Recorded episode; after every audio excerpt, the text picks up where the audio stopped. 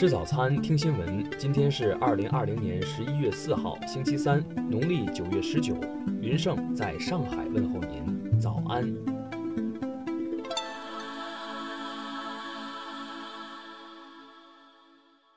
首先来关注头条消息。去年一直扬言要置香港警员于死地的勇武派极端暴力组织屠龙小队，近日突然露面。接受乱港分子黎智英旗下《苹果日报》采访，称目前成员仅剩三人，分别匿藏于台湾、澳大利亚及加拿大，其余的已被警方拘捕。臭名昭著的屠龙小队是针对警方的速龙小队而成立的。二零一九年八月二十五号，其警员曾打碎警车玻璃，插伤警车车长背部，引发警员向天打响示威活动中第一枪实弹。去年十二月八号，香港警方破获一激进团伙，拘捕十一人，检获半自动手枪一百零五发中空子弹、防弹衣和军刀等武器。被捕的八男三女均是屠龙小队骨干成员。听新闻早餐知天下大事，下面来关注国内新闻。中共中央关于制定国民经济和社会发展第十四个五年规划和二零三五年远景目标的建议公布。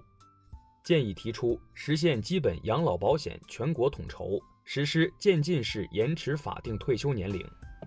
昨天，印度、美国、日本、澳大利亚四国开始海上联合军事演习。国防部发言人汪文斌表示，希望有关国家的军事行动能够利于地区和平稳定，而不是相反。近日，多名现任及前任反对派立法会议员被拘捕。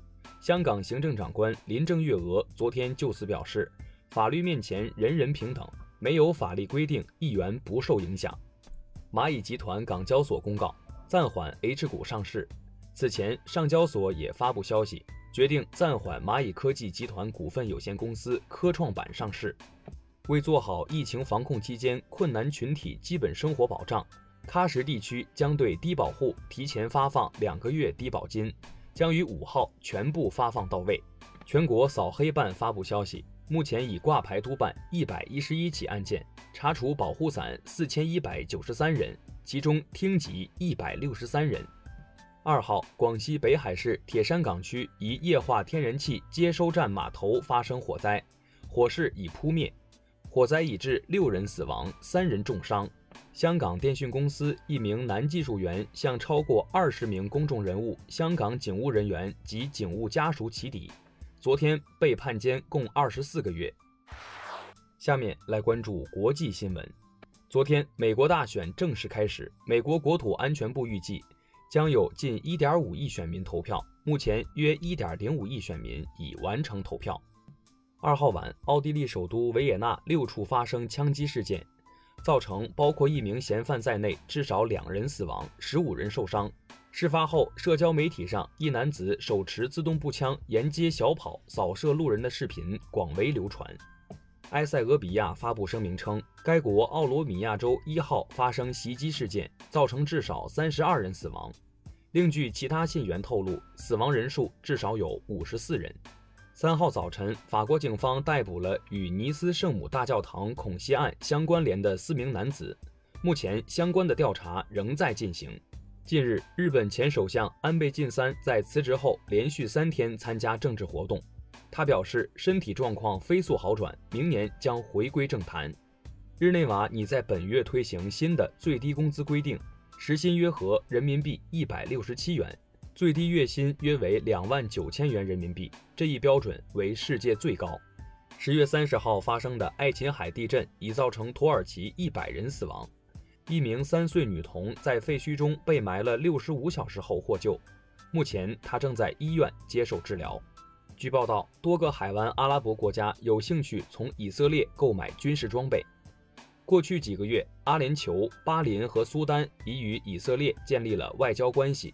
预计将有更多国家与以色列关系正常化。下面来关注社会民生新闻。上海一名十岁男孩意外被锁在了超市，从监控录像看，在被困的几个小时里，他吃吃喝喝还跳舞。孩子的稳定心态引发网友感叹。网红狗糯米此前因独自外出给小主人送水杯而走红网络。当日，深圳有关部门表示，犬只未拴狗链违反了深圳市养犬管理条例，给予其主人警告，并处五百元罚款。河南驻马店袁先生爆料，他和朋友承包种植的花生，在收割时遭到农民哄抢。村干部表示，来抢花生的是外村村民，人太多，根本管不住。近日，重庆市一小区有两名儿童从高楼坠下，均已不治。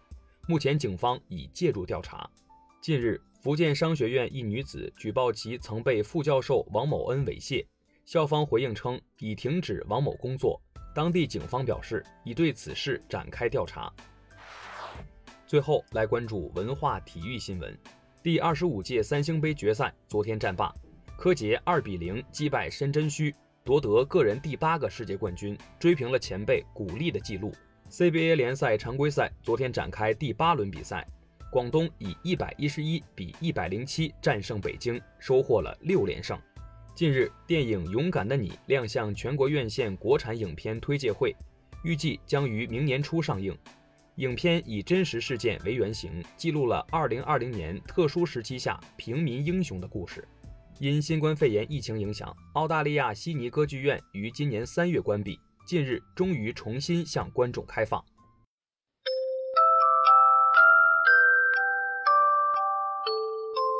以上就是今天新闻早餐的全部内容。如果您觉得节目不错，请点击再看按钮。咱们明天不见不散。